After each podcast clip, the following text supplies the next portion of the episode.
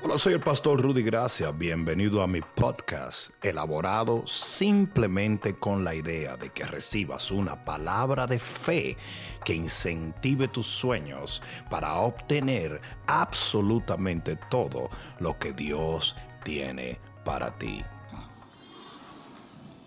Cantares capítulo 1, versículo 1 al 4. Libro de Cantares capítulo 1, versículo 1 al 4. Yo voy a hablarles a ustedes de el preludio de las bodas del Cordero.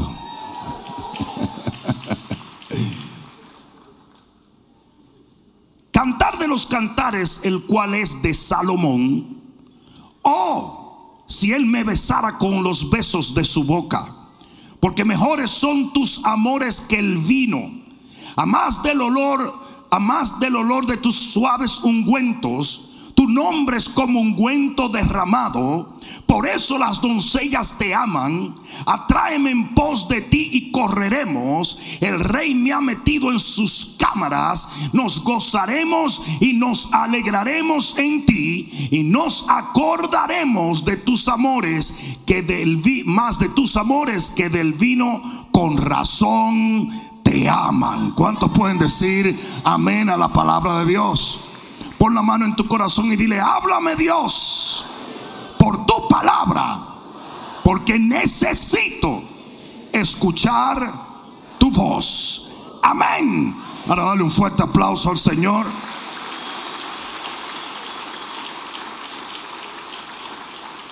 Siéntate un momento y permíteme atravesar por los ocho capítulos de Cantar de los Cantares.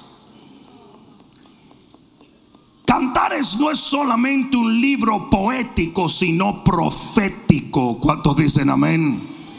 Y muchos no lo estudian escatológicamente. Cuando creo que este es el objetivo principal del libro de Cantar de los Cantares. Pues Cantar de los Cantares es un preámbulo y el cortejo de las bodas del rey Salomón con la Sulamita. ¿Me están escuchando? El rey Salomón estaba a punto de casarse con una muchachita que se llama la Sulamita. Y todo el libro de Cantar de los Cantares habla de su amorío y de su boda. Lo que no entendían lo que estaban escribiendo el libro de Cantar de los Cantares es que ellos no estaban hablando de la boda del rey Salomón con la Sulamita. Estaban hablando de la boda de la iglesia con el Cordero de Dios. Alguien debió decir amén aquí. Y fíjate qué interesante que la gran mayoría de veces que estudiamos cantar de los cantares, no nos enfocamos en el hecho de que de esto es que está hablando la palabra de Dios allí. Lo estudiamos para matrimonios, lo estudian los jóvenes para hablar disparate en base a ello. Yo voy a decirle que el cuello de ella es de tortuga. No, eso no funciona.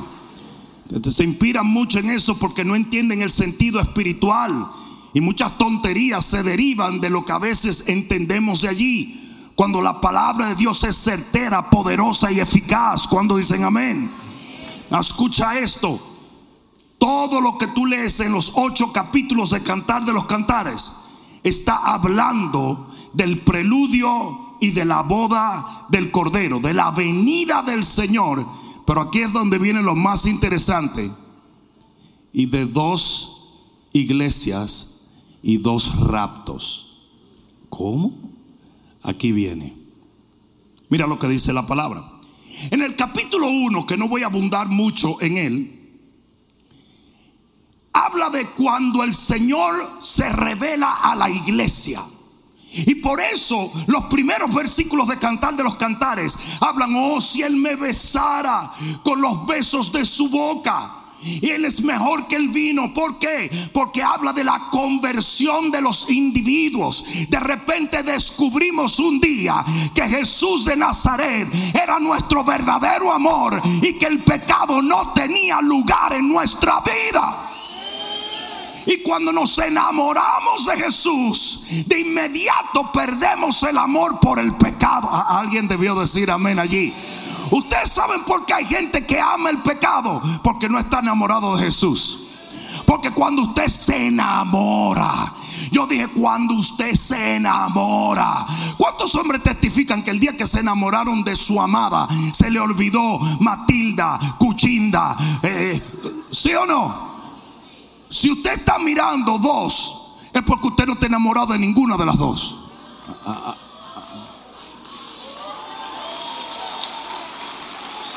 ¿Que, fue muy duro eso? Muy, duro. Arráquese entonces. Pero óyeme bien, a mí vino un, pastor de jóvenes y me dijo, mira, está fulana que canta muy bonito y está fulana que sabe Biblia como si fuera una exégeta. ¿Con cuál me caso? Digo yo, con ninguna de las dos. Porque si usted lo está pensando entre dos es porque usted no la ama a ninguno. Cuando usted ama, cuando usted se enamora, solamente hay ojos para una, solamente hay corazón para una. Eso no es como el merengue. Quiero a mi novia y adoro a mi mujer, a mi mujer. Hijos del diablo.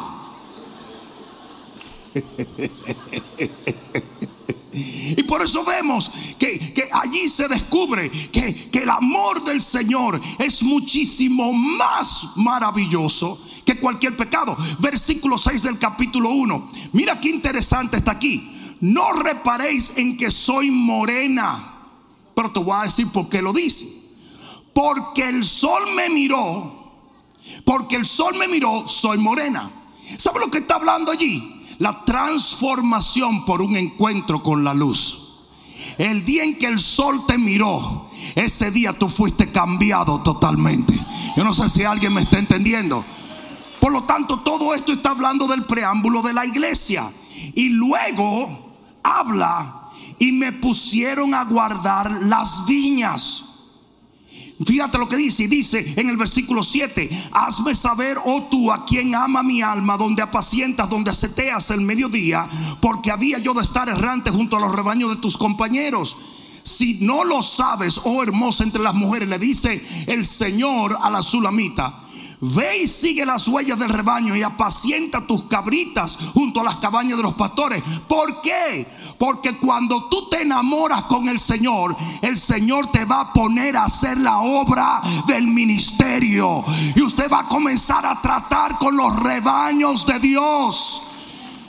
Si usted no está metido en la visión, es porque usted no ha conocido al Señor de la visión. ¿Tú has visto esos cristianos que se quedan ahí en los primeros versículos? Ay, si me besara. Ay, aleluya. Ay, gloria a Dios. Usted tiene que pasar de allí sin mantener su primer amor. Pero tu primer amor es lo que te debe llevar a lo que dice Primera de Corintios 13, que el amor no busca lo suyo propio, sino lo del otro. Usted tiene que saber qué es lo que ama Jesús y meterse en la visión y arrebatarle su familia para Cristo. Es por eso que en el versículo 8, eh, eh, esto, esto es maravilloso. El Señor dice, a yegua de los carros de Faraón te he comparado, amiga mía. Te das cuenta que no puedes usar eso en el sentido literal como un piropo. El día que tú vayas donde una novia le diga, yeguita, te van a dar con la cartera, que te van a dejar el Luis Vuitton en la frente marcado para siempre. ¿Por qué el Señor compara a esta que enamoró a una yegua? Porque nosotros estamos supuestos a estar trabajando ¿Alguien me entendió? Incansablemente, insaciablemente, hay que trabajar en la viña del Señor. ¿Por qué nadie está diciendo amén? Parece que están sintiendo culpable. Y desde el versículo 9 en adelante vemos al Señor alabando a una iglesia que trabaja para Él. ¿Alguien me está escuchando? Por eso dice en el versículo 15, por eso dice eh, eh, eh, aquí que habla de, habla de frutos y habla de crías y habla de rebaños. ¿Alguien me está entendiendo? Hasta llegar al capítulo 2 donde dice, yo soy la rosa de Sarón y el lirio de los valles. ¿Alguien está entendiendo? Pues fíjate qué interesante que tanto la rosa como el lirio se multiplican. No sé si me están entendiendo. Tiene que venir una simiente, una semilla y luego crecen en medio de la hostilidad. Y por eso comienza a hablar en el capítulo 2 como el lirio entre los espinos es mi amiga entre las doncellas, como el manzano entre los árboles silvestres, así es mi amado entre los jóvenes. Bajo la sombra del deseado me senté y su fruto. ¿Cuántos ustedes saben que cuando un árbol da fruto, el Señor lo limpia para que dé más fruto? ¿Mm? Y luego dice, y me llevó a la casa del banquete y su bandera fue sobre mí fue amor y luego fíjate lo que dice susténtame y confórtame ¿por qué? porque está hablando de comunión Está hablando de estar juntos. La iglesia que esté enamorada del Señor permanece en comunión total con Dios. Y de esa comunión es que vienen los frutos. ¿Alguien está entendiendo? Ahora es que se va a poner bueno esto. Escucha esto. Versículo 8 dice, la voz de mi amado, dice mi amado o dice la voz. Dice la voz de mi amado, he aquí, él viene. ¿Y saben lo que está anunciando allí? La venida del Espíritu Santo. La venida del Espíritu Santo. El Señor le dijo a sus discípulos, yo no los dejaré huérfanos sino que vendré sobre ustedes. Pero el mundo no me verá, solamente me van a ver ustedes. Solamente voy a moverme entre ustedes. Y ahí está hablando a la iglesia que recibe el Espíritu Santo. Mira lo que dice. He aquí mi amado viene, saltando sobre los montes y brincando sobre los collados. Mi amado es semejante al corzo o al cervatillo. He aquí está tras nuestra pared. O sea que no llegó donde mí. Está detrás de una pared. Porque nosotros podemos oírlo, Podemos sentirlo, podemos entenderlo, pero no podemos tocarlo porque es el Espíritu Santo. ¿Alguien está entendiendo eso? Es muy importante que sigan toda esta trayectoria. Fíjate, dice, y él está mirando por las ventanas. ¿Y por qué no? ¿Por qué no te manifiestas? No, porque así se manifiesta el Espíritu Santo. Atisbando por las celosías, porque Dios es un Dios celoso. Todo esto está hablando de la administración del Espíritu Santo. Por eso dice, mi amado habló y me dijo, levántate, oh amiga mía, hermosa mía, y ven. Porque aquí ha pasado el invierno y se ha mudado la lluvia. La lluvia se fue y se han mostrado las flores en la tierra. Lo cual está hablando de los frutos que el Espíritu Santo nos da en medio de este desierto. ¿Me están escuchando? En el momento, y eso lo dijo Jesús. Dijo, cuando venga el Espíritu Santo allí va a venir el gozo, allí va a venir la gloria. ¿Sí o no? ¿Sí o no? Y mira lo que dice aquí. Eh, se han mostrado flores en la tierra y el tiempo de la canción ha venido y nuestro país en nuestro país se ha oído la voz de quién? Tórtola es paloma. O sea que esto está hablando de la relación de la iglesia con el Espíritu Santo. No sé si alguien me está entendiendo. Ustedes saben que hay muchos cristianos que no creen en el bautismo del Espíritu Santo. Sí, sí, usualmente los amargados, sí, sí, esos mismos son. Porque cuando usted está lleno de la unción del Espíritu, usted canta, usted alaba, usted da fruto, usted pro... El Señor le dijo a los discípulos, no salgan de Jerusalén hasta que no venga el Espíritu Santo. No se atrevan a salir a predicar, pero Señor, ya nosotros sabemos que resucitaste. Hemos pasado 40 días y 40 noches recibiendo instrucción. Tenemos un buen mensaje. Yo he hecho cinco mensajes. Digo, esos mensajes no van a funcionar a menos que ustedes sean llenos del poder de lo alto. Jesús no se atrevió a predicar sin el Espíritu Santo. Fue después que el Espíritu Santo cayó sobre él en el, río Jordán que él salió y empezó su ministerio. Iglesia que no tiene el Espíritu Santo es una iglesia ilegal de acuerdo a la palabra de Dios.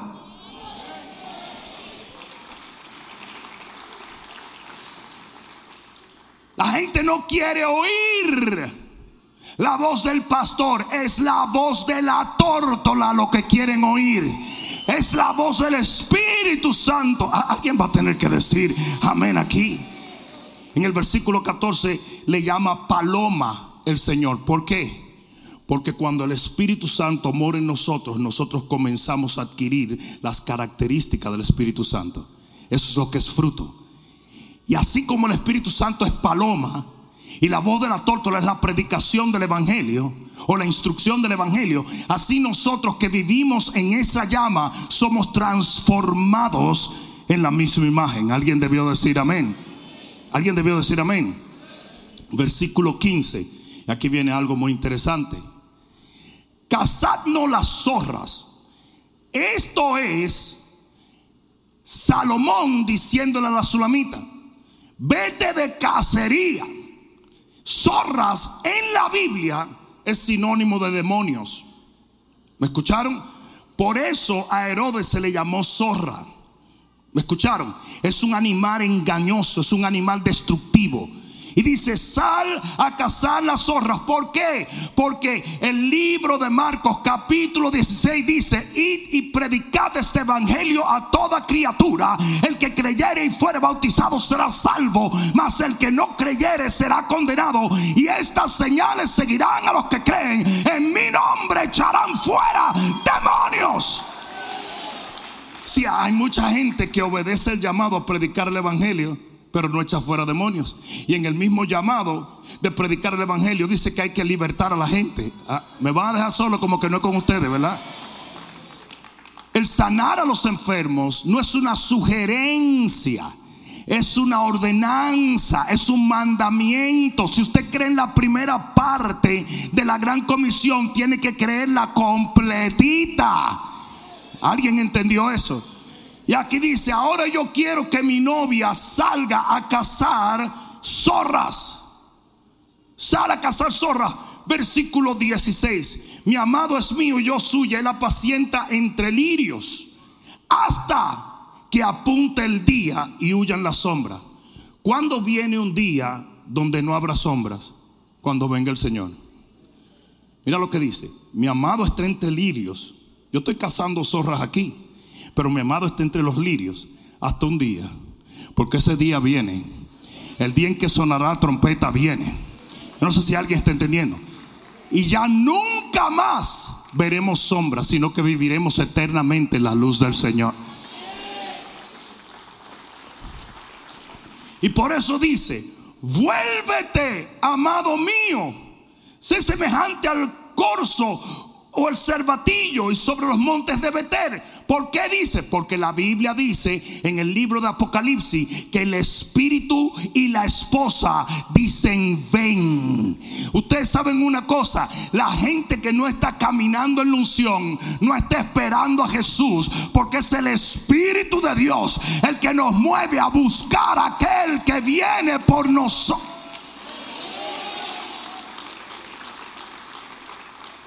¿Cuántos de ustedes no han escuchado cristianos diciendo, no, mira, eso de que Cristo viene, rapto de la iglesia?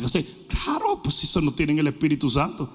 Porque la Biblia dice clarito en Apocalipsis 22, es una de las últimas exclamaciones de la Biblia. Dice, el Espíritu y la novia dicen, ven. Y el que oye, diga, ven. ¿Por qué? Porque va a haber gente que va a comenzar a buscar de Dios cuando escuche que nosotros estamos buscando de Él. Alguien debió decir amén. Capítulo 3 viene algo muy interesante. En el capítulo 3 se habla de cuando viene una noche. Y eso es lo que está pasando en este momento. De repente cae la noche en la humanidad y yo creo que esto describe lo que Isaías 60 anuncia, que habrá un bautismo de tinieblas sobre la tierra, pero sobre nosotros se va a ver una luz. Ah, mira esto, comienza diciendo, por las noches busqué en mi lecho al que ama mi alma. Lo busqué y no lo hallé ¿Por qué? Porque mucha gente tendrá comezón de oír la palabra y de tener un encuentro con Dios. Pero en este tiempo solo los que persistan en buscarlo lo van a encontrar. La devoción de hace 20 años no funciona hoy. El cristiano que no esté hambriento y sediento por la presencia de Dios se va a quedar. No hubo apoyo, no hubo apoyo ahí, no hubo apoyo.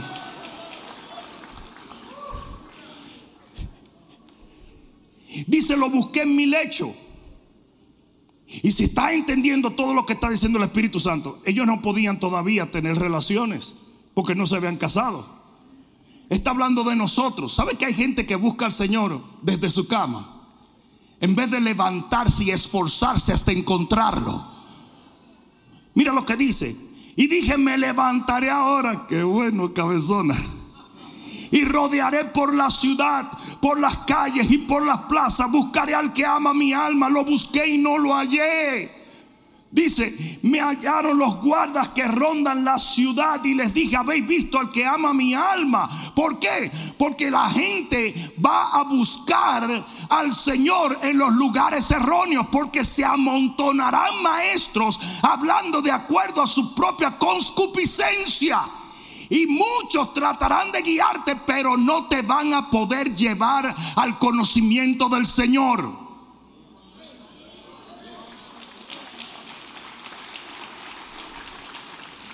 Apenas hubo pasado de ellos un poco. O sea, sin la ayuda del hombre, hallé luego al que ama mi alma. Dice, lo abracé, lo así y no lo dejé. No lo dejé y me metí en intimidad con él. Y mira lo que dice, doncellas de Jerusalén. Les conjuro, o sea, les ordeno que no hagan esperar al Señor. Búsquenle hasta que lo encuentren. Porque ese es el avivamiento final.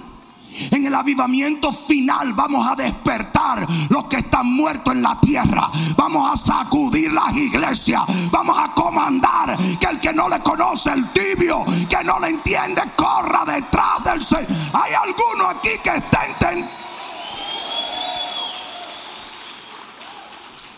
Y si lo vamos a hallar. Y si vamos a tener un avivamiento como nunca antes se ha visto sobre la faz de la tierra. Pero ese avivamiento no vendrá por métodos humanos. Dice, lo busqué, le pregunté a la gente, lo busqué y no lo encontré. Si nosotros vamos a tener que encontrar al Señor por medio de su Espíritu que está en medio de nosotros. Pero si usted no tiene hambre y sed de Él, usted está en serio problema.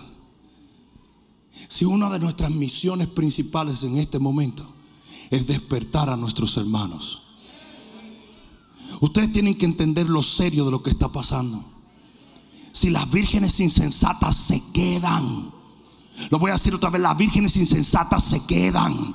Y el avivamiento que Dios trae en los postreros días es para gente despierta, para gente que está velando, para gente que está esperando, para gente que está buscando. Que voy a orar. Mm. Es que yo como que no tengo ganas de ayunar porque me gustan mucho los pancakes. No, tú sabes, yo voy los domingos a la iglesia, pero durante la semana me molesta ir a la iglesia porque termina muy tarde. El pastor escupe mucho los miércoles en la noche. Las células no me gustan tampoco, porque yo soy demasiado brillante para escuchar un mensaje tan liviano. Eso se llama enfriamiento. Se llama, eh, eh, muchos de ellos serán parte de la gran apostasía. Un un apóstata es aquel que se aleja voluntariamente. Se desvía. Proverbios 18.1 dice, se desvía el que busca su propio camino. Cuando usted se desvía es porque usted está buscando lo suyo, no lo de Dios. Ah, ah. Ahora sí parece que alguien está entendiendo. Dile que está a tu lado, eso es para ti, papá. En el versículo 6, are you ready for this?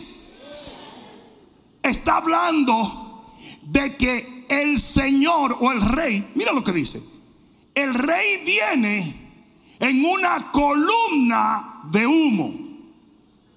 Mira esto. Ahí no está hablando de la venida del Señor. Está hablando del avivamiento postrero. En ningún momento dice que el Señor llegó. Mira esto. ¿Quién es esta que sube del desierto como columna de humo?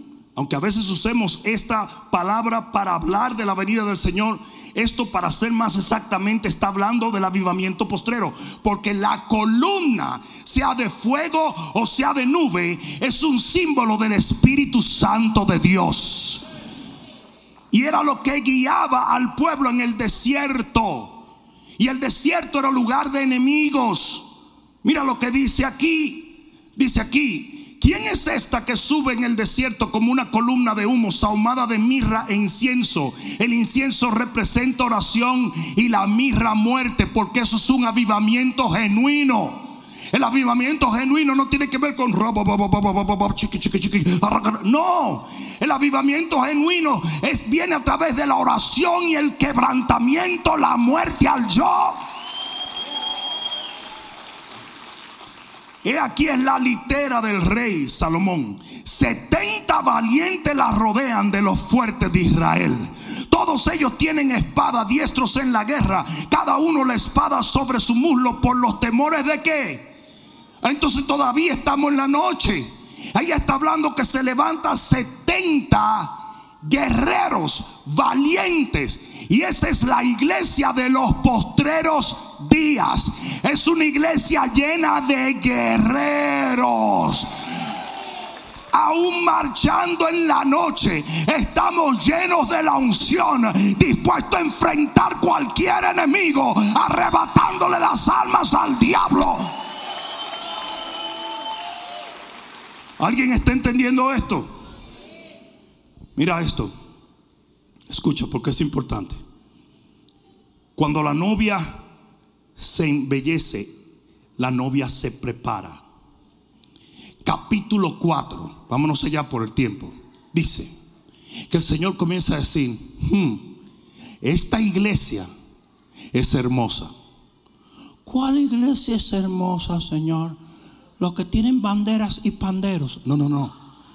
La iglesia de los valientes la iglesia del avivamiento, la iglesia que está marchando, la iglesia que se está imponiendo a las tinieblas. No sé si alguien me está entendiendo. Ustedes saben cuál es la iglesia bella para Dios, la iglesia avivada. Ustedes saben cuál es el cristiano bello para Dios. No es el que viene a la iglesia, es el que después de salir de la iglesia sale armado y peligroso. Hasta el diablo puede venir a la iglesia. No, no mires a los lados en este momento. Pero hasta Satanás puede venir a la iglesia.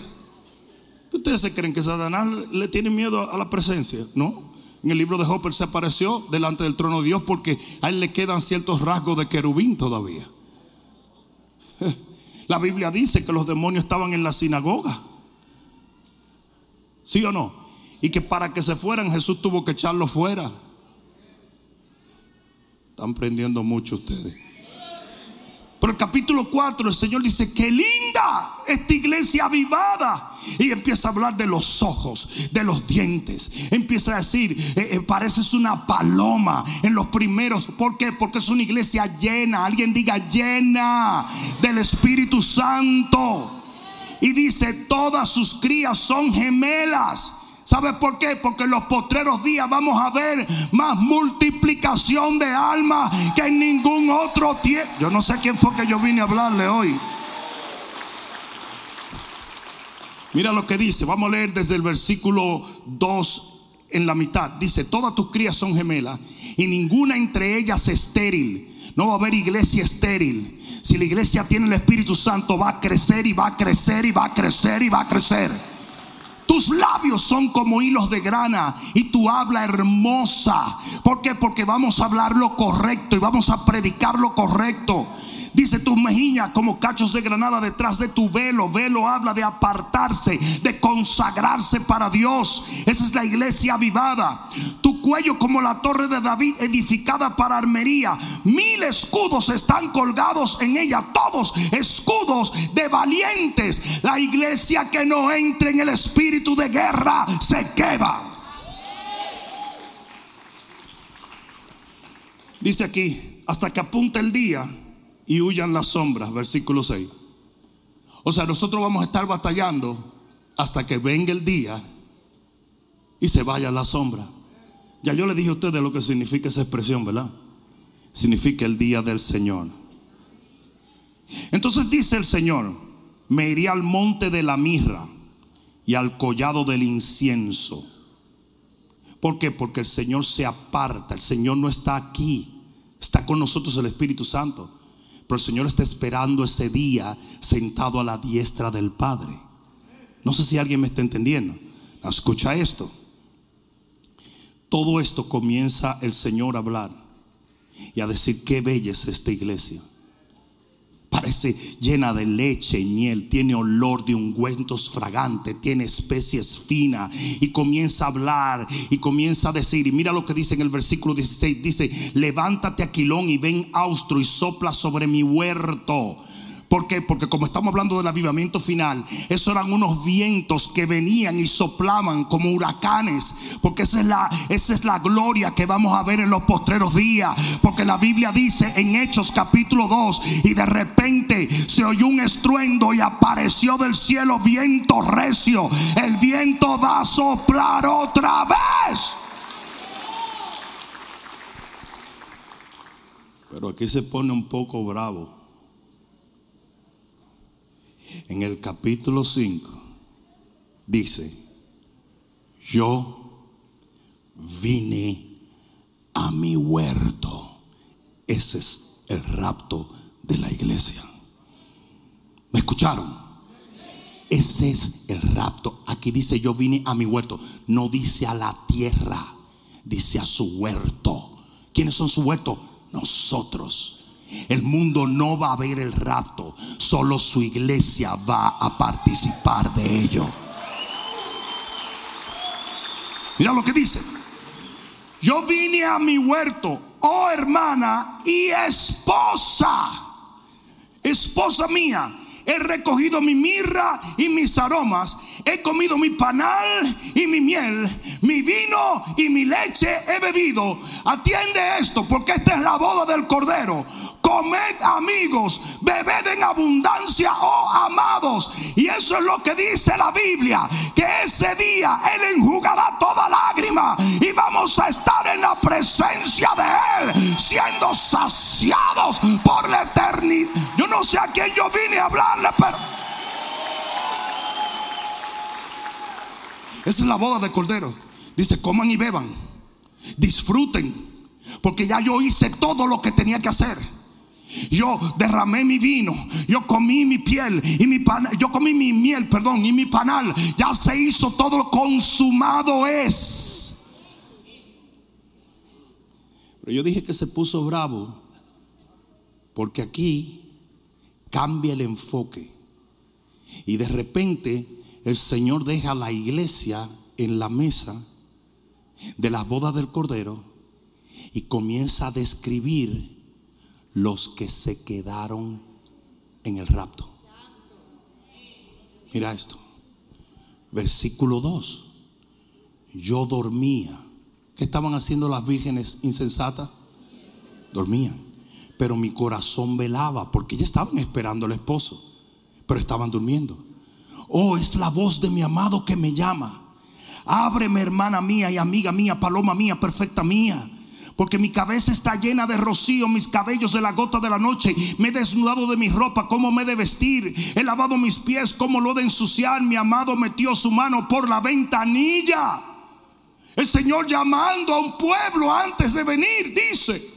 Y mi corazón se conmovió dentro de mí. Pero no hizo nada. ¿Saben la cantidad de gente que está oyendo que Cristo viene y no cambia nada en su vida? Están durmiendo todavía. Y mira lo que dice. Dice, oye esto. Dice, me levantaré. Y la gente se va a levantar. Pero se va a levantar cuando es demasiado tarde. ¿Alguien me escuchó? Si se te olvida todo lo que yo he dicho, recuerda esto. Todo el mundo creerá en el rapto. La pena es que algunos lo van a creer cinco segundos después que pase. Mira lo que dice. Yo me levanté para abrir a mi amado, versículo 9. Yo me levanté, perdón, 9. Dice, a ver. Sí. Ah, no, perdón, perdón. 5, gracias. Yo me levanté para abrir a mi amado. ¿Quién dijo 5? Ah, pues está, está, cualquiera que sea está leyendo o fue que chiriaste mirando para acá. Dice, yo me levanté para abrir a mi amado y mis manos gotearon mirra. ¿Qué es la mirra? Muerte. Porque eso era lo que iba a atravesar. ¿Saben ustedes que la gran tribulación no es para la iglesia cristiana? Es para Israel. Y por eso dice el libro de Romanos que todo Israel en la tribulación será salvo. Porque en la tribulación, cuando el pueblo de Israel se vea achicharrado, van a mirar a Jesús. Y lo mismo los cristianos que se queden. En la gran tribulación va a haber un avivamiento. Porque dice que habrán dos testigos que serán Moisés y Elías ministrando con señales y prodigios y miles y miles de personas se convertirán. Y mira lo que dice, yo traté de abrir, pero dice, abrí yo y a mi amado, pero mi amado se había ido, ya había pasado. Esto es cinco segundos después del rapto. La gente va a decir, ¿dónde está el Señor? Baby, he's gone. Dice aquí, abrí yo a mi amado, pero mi amado se había ido. Y tras su hablar salió mi alma. Lo busqué y no lo hallé. Ahora mira esto, versículo 7. Los mismos guardas que no la golpearon a la iglesia, ahora dice, me hallaron los guardas que rondan la ciudad y me golpearon y me hirieron, porque esto está hablando de la gran tribulación. Dice, me hirieron, me quitaron mi manto de encima los guardas del muro. Yo os conjuro, doncella de Jerusalén, que si hallan a mi amado, que no le, que le hagan saber que estoy enferma de amor, porque esa va a ser la oración en la gran tribulación. ¿Por qué me quedé, Señor? ¿Por qué me dejaste? Te necesito. La gente va a ser muerta por el Evangelio, herida, destruida. Las familias van a ser asesinadas. ¿No lo crees? Mira lo que está pasando en China. Ejecutando a los cristianos. Los tienen metidos en campos de concentración. Mira lo que está pasando en Afganistán. Los que dejó este gobierno atrás lo andan buscando los talibanes, los cristianos para matarlo. Revisan hasta los teléfonos a ver si tienen una Biblia en el teléfono y si la tienen lo matan ahí mismo. Pero este, estos medios de comunicación corruptos no te informan nada de esto. Por el cristiano que se quede, fíjate esto, el que se va fue porque Cristo pagó con su vida por ellos. Pero el que se quede va a tener que pagar por su vida si ama a Cristo. Oh,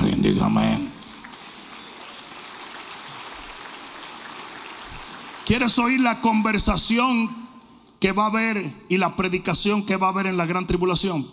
Porque todos los cristianos que se queden van a predicar. Mira lo que dice el versículo 9. ¿Y qué es tu amado mucho más que otro amado? ¿A qué se refiere? Mm, piensen, piensen un momento. ¿Qué es tu amado mejor que otro amado? ¿Qué tiene Cristo que no tiene el anticristo? Eso es lo que le están preguntando. ¿Y por qué tú dices que hay un Cristo si nosotros sabemos que este es el Cristo? ¿Qué es lo que tiene tu amado más que otro amado? Porque la gente va a estar enamorado del anticristo enamorada del anticristo. Dice, ¿qué es tu amado más que otro amado?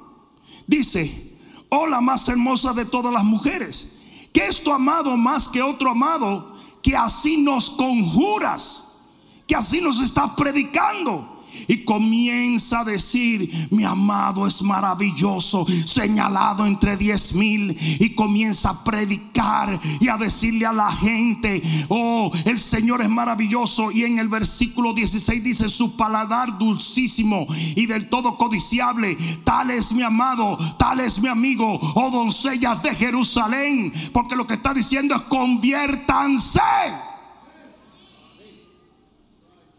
Conviértanse. No, si tú quieres firmar para quedarte entre este grupo de gente. No, ¿verdad? ¿Quién se quiere ir en el primero? Versículo 1 del capítulo 6. ¿Están aprendiendo algo? Versículo 1 dice, ¿a dónde se ha ido tu amado o la más hermosa de las mujeres? Porque eso es lo que se va a preguntar en la gran tribulación. ¿Y dónde está Jesús? Baby, baby, baby. Dice, ¿a dónde se ha ido tu amado? ¿A dónde se apartó tu amado? Vamos a buscarlo contigo. ¿Se acuerdan ustedes cuando eh, Elías fue llevado al cielo que le decían, vamos a buscarlo en cualquier monte? Porque mucha gente va a estar cuestionando, ¿y qué fue esto? ¿Qué fue lo que pasó con el rapto? ¿A dónde se fue el amado? ¿Quién es Cristo? ¿Qué es lo que tú estás hablando? Y la gente va a estar compartiendo. No sé si me están entendiendo. Ahora mira esto, el Señor comienza a enamorar a esa novia que está en la tribulación. Es una novia compuesta de los judíos y de los cristianos que se quedaron. Y todo lo que tú ves aquí es el Señor hablando. Yo también los amo a ustedes. Yo también los amo. ¿Por qué? Porque el Espíritu Santo no se irá en la tribulación, como dice mucha gente. Porque si el Espíritu Santo se va, no habrá salvación. Y sí va a haber salvación en la gran tribulación. Amén. Versículo 11. Aquí se pone bravo. Al huerto de los nogales descendí al ver, a ver los frutos del valle para ver si brotaran las vides y si florecían los ganados. Sé que el Señor va a venir y va a decir, déjame ver si ahora van a dar fruto. Déjame ver qué está pasando. Y mira lo que dice. Versículo 12. Antes que lo supiera, mi alma me puso entre los carros de Aminadab. Vuélvete, vuélvete, oh Sulamita, vuélvete y te miraremos. ¿Por qué? Porque Dios le va a decir al pueblo, vuélvete a mí. En la gran tribulación, el Señor va a usar gente para decir, vuelve a mí, dame frutos, no te alejes, yo todavía te amo. Alguien va a tener que decir amén. En el versículo 10 del capítulo 7, mira lo que dice. Versículo 10 del capítulo 7 el Señor enamora y en el versículo 10 el pueblo se arrepiente. Versículo 10, yo soy de mi amado y conmigo y conmigo tiene su contentamiento. Ven, oh amado mío. Esa es la oración que se va a hacer con aquellos que se conviertan en la tribulación. Ven, amado mío, salgamos al campo, moremos en las aldeas. Recuerden cuando dice la palabra que, que la gente saldrá de las ciudades y huirá a las montañas y va a haber mucha disensión y la gente atribulada. Pues en medio de todo eso la gente se va a convertir. Versículo 12, levantémonos de mañana a las viñas y veremos y vemos si brotan las vides que están en ciernes. Sí, han florecido los ganados y allí te daré mis amores. ¿Por qué? Porque el pueblo va a venir al Señor aún en medio de la tribulación. Va a haber miles y miles y miles y miles.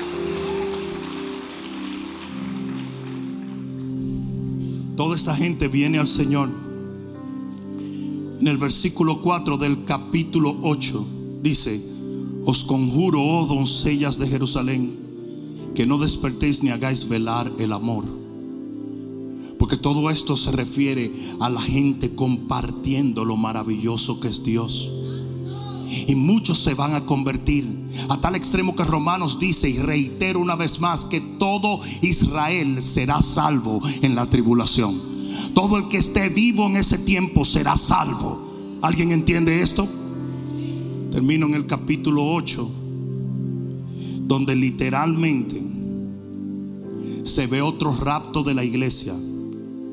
La Biblia dice que los tres primeros años, tres años y medio, va a haber dos hombres, Elías y Moisés, ministrando, pero que lo van a matar por su testimonio y lo van a poner en una plaza al ojo de todo el mundo, lo cual no se enseña que la Biblia sabía que se iba a inventar la televisión y el internet.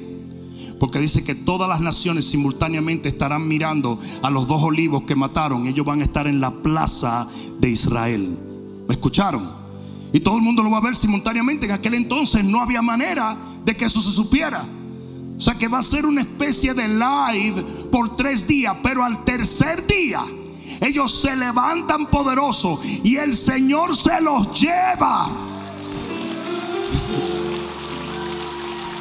Y con ellos se van todos los que se convirtieron en la tribulación.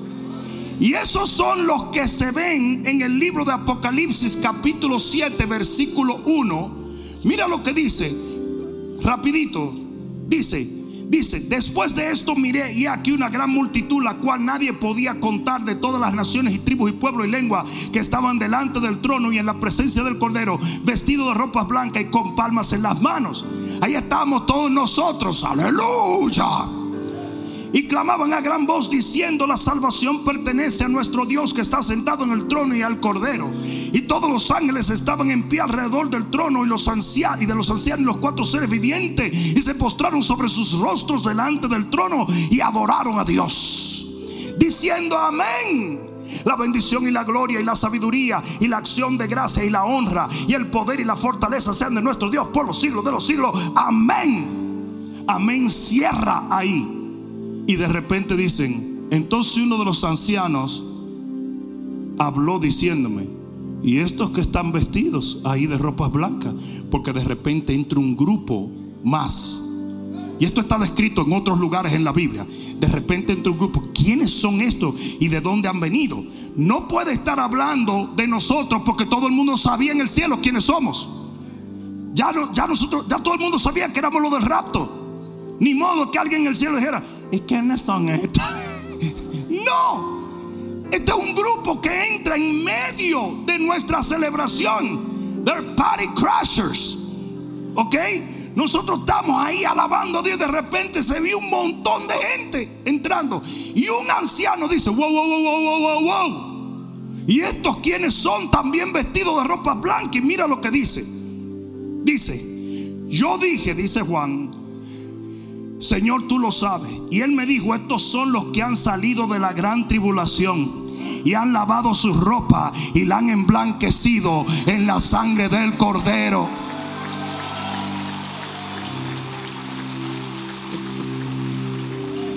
Alguien diga amén. Y por eso el capítulo 8 de Cantares termina de esta manera. Termina con un rapto más. Y yo sé que hay mucha gente que dice, ya no creo ni en un rapto. A mí no me importa lo que tú creas. Yo no creo ni siquiera que va a haber un rapto. Yo creo que va a haber varios. Sí, en los tiempos del profeta Elías, los raptos eran tan comunes que cuando Elías se va en un carro de fuego, le dicen, oye, el Señor agarró a tu Señor y lo tiró en un monte como acostumbra hacer. Y hoy en día el hombre incrédulo cree que un rapto es demasiado para Dios. No. Hay hasta pastores predicando en contra del rapto. El Señor tenga misericordia de ellos. Pero mira lo que dice en el versículo 5 del capítulo 8. ¿Quién es esta que sube del desierto recostada sobre su amado? Debajo de un manzano te desperté. Y oye lo que dice. Allí tuvo tu madre dolores, allí tuvo dolores la que te dio a luz. ¿Qué son los dolores? La tribulación. ¿Sí o no? Entonces está hablando de una iglesia diferente. Está hablando de los que salieron de la gran tribulación. Y le dice, esa iglesia, ponme como un sello sobre tu corazón, como una marca sobre tu brazo, porque fuerte es el amor, fuerte es como la muerte el amor, duros como el Seol los celos, sus brasas. ¿Por qué? Porque ellos acaban de pasar por el fuego las brasas de tu amor, las brasas del fuego y fuerte llama. Las muchas aguas no pudieron apagar este amor que tú tienes para con los hijos de Israel. ni lo van a ahogar los ríos. Todo esto que ves desde el capítulo 1 hasta el capítulo 8 de Cantares es lo que está a punto de acontecer en la tierra. ¿Alguien me escuchó? Cantares no es el preludio de la boda de Salomón. Cantares es el preludio de la boda del Cordero. Alguien diga amén a esto. Por lo tanto, yo quiero cerrar volviendo al capítulo 1. Y voy a decir tres cosas solamente basado en el capítulo 1. Porque la Biblia afirma en Apocalipsis que debemos volver a nuestro primer amor. Y así comenzó Cantar de los Cantares, hablando del amor que hay en una persona que descubre la salvación en Cristo Jesús. Tres cosas del capítulo 1. Número uno, el único enfoque era Él. Y sabes una cosa, nuestro único enfoque tiene que ser Jesús. Y toda la alabanza y la adoración que tú ves en los primeros versículos de Cantares habla de lo que la iglesia está supuesto a hacer hoy. Usted está supuesto a vivir sumergido en la adoración a Dios. Pena que Netflix esté robando lo que es de Dios. Qué pena que HBO, qué pena que muchas de esas plataformas, Facebook, Instagram, hoy se roba lo que es de Dios.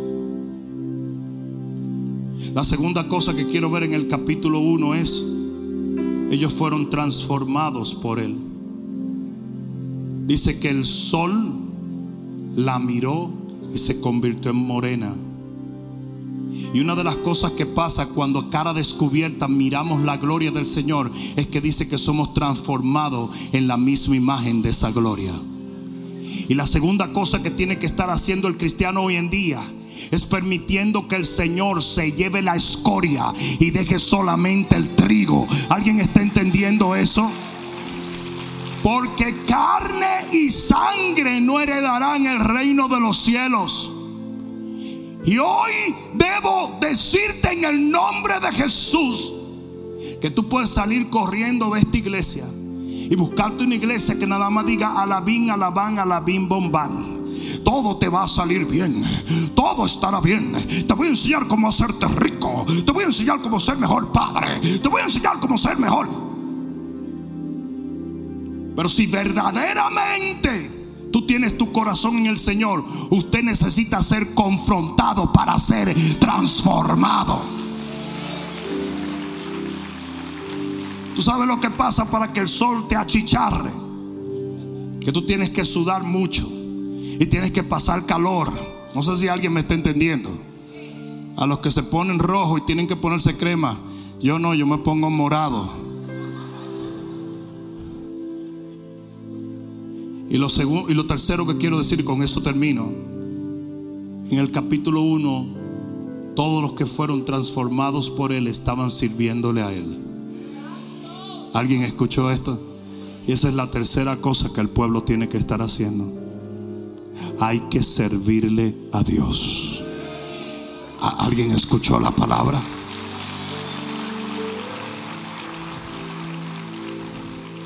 A yegua de Faraón te he comparado, amada mía. No un piropo muy eficaz en lo natural, pero cuando lo ves en lo espiritual, entiendes a qué se refiere Dios.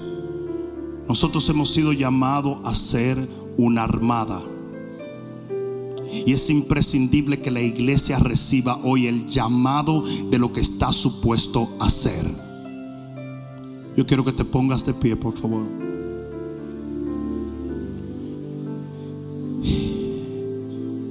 Como se nos ha pasado el tiempo, si tú sientes que esta palabra es para ti, yo quiero que salgas de tu asiento y vengas un momento aquí adelante. Rapidito. Yo quiero que cierres tus ojos y levantes tus manos al cielo. Y por un momento nosotros le vamos a entregar nuestra vida al Señor. Iglesia, óyeme bien. Es, es extremadamente imprescindible que hoy la iglesia despierte a la realidad de que Cristo Jesús está a las puertas. Ustedes saben la cantidad de gente que hoy en día desearía que esto que yo acabo de decir no fuera cierto. Porque todos sus sueños están en la tierra, no tienen sueños en la eternidad. Y mira lo que dice, mira lo que dice. Es que yo no quiero que sea el rapto todavía porque yo quiero comprar una casa. Porque yo me quiero casar. Porque yo quiero un niño. Un segundo después que suene la trompeta, a ti te va a valer tres pepinos todo lo que esté en la tierra. ¿Cuántos están entendiendo eso? No saben la cantidad de gente que constantemente busca el que le diga, no, no, no, Jesús no viene porque no tienes responsabilidad. No, no, no, no. No, chico. Yo, yo estoy oyendo eso de mi abuelito. Cuando la Biblia dice que el que espera su venida se purifica a sí mismo. ¿Alguien entendió eso? ¿Alguien? Yo no me inventé eso, lo dice la Biblia. El que espera su venida se purifica y el que no la espera se corrompe. Y eso es lo que muchos pastores están haciendo hoy. Están corrompiendo al pueblo, no hablándoles la verdad. Cristo viene y viene pronto.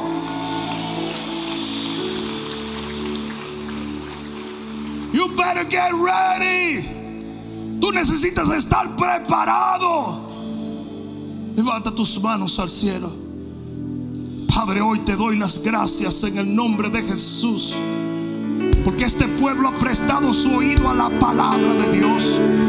Hoy te doy las gracias, Señor, porque estoy convencido de que este pueblo se despierta ante la palabra que nos da y nos preparamos para tu venida, Señor, en devoción a ti en servicio a nuestros hermanos, en la santidad y la transformación. Padre mío, hoy estamos aquí esperando en ti. Te pedimos, Señor, prepáranos para tu venida. Prepáranos para tu venida. Prepáranos para tu venida. Prepara nuestra familia. Prepara nuestros hijos prepara nuestra pareja, prepara, oh Dios,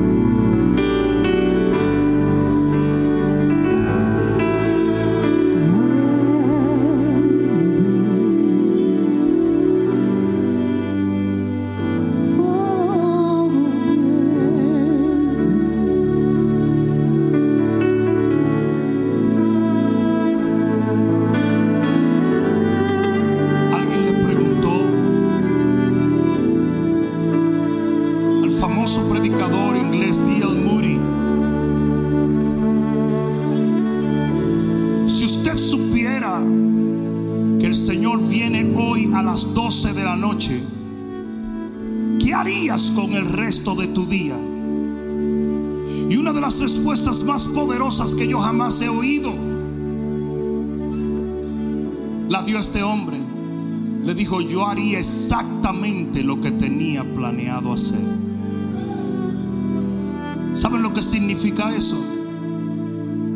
La frase o la palabra que prueba si usted está listo es vuelve.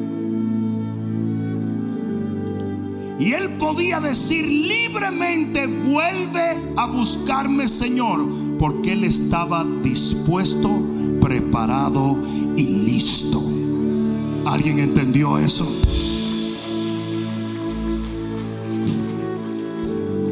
¿Sabes cuál es la responsabilidad de los hombres de Dios hoy? No es motivar a la iglesia. Sí, yo me hallé tan ridículo que durante la pandemia que acaba de atravesar la tierra, los pastores se dedicaron a decir, no te preocupes, el Señor te va a dar más dinero. El Señor, ¿qué es eso? ¡Qué locura! La pandemia vino a ser literalmente un trompetazo de que Cristo viene pronto. ¿Alguien está entendiendo?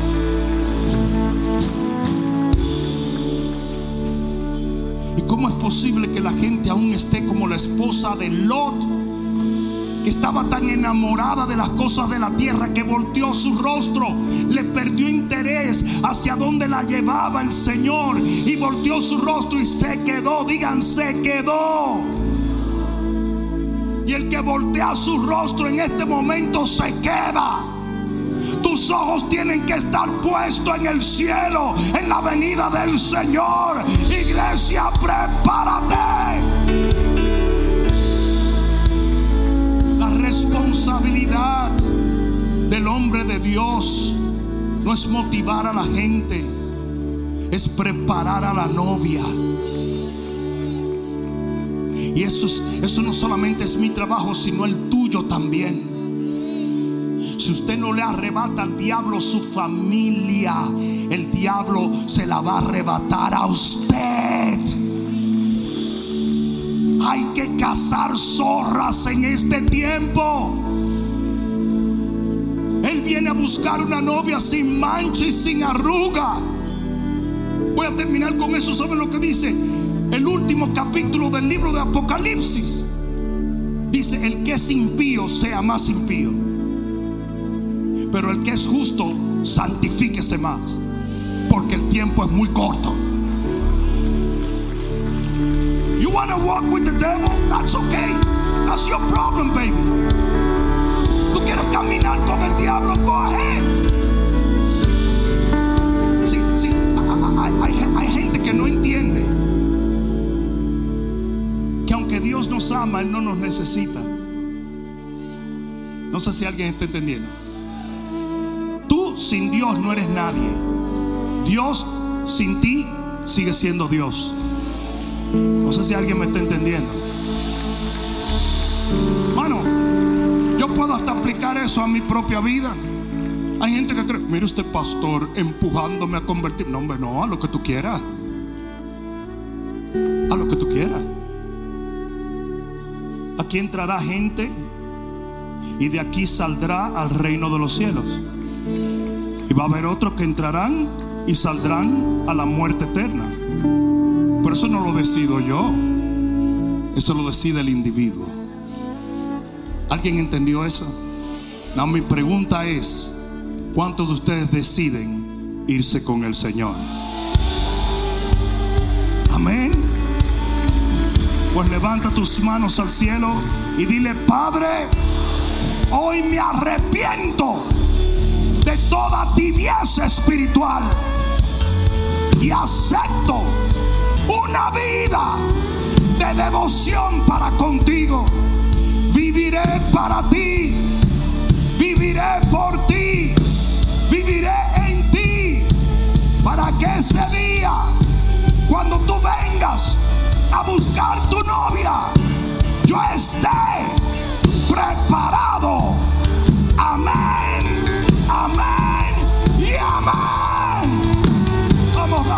Fuerte al Señor. Vamos, vamos, vamos, vamos, vamos, vamos, vamos, vamos, vamos. Espero que esta palabra cale profundamente en tu alma y que se convierta en pasos de fe que te permitan llegar al destino que nuestro Señor ha trazado delante de ti y de los tuyos. Dios te bendiga.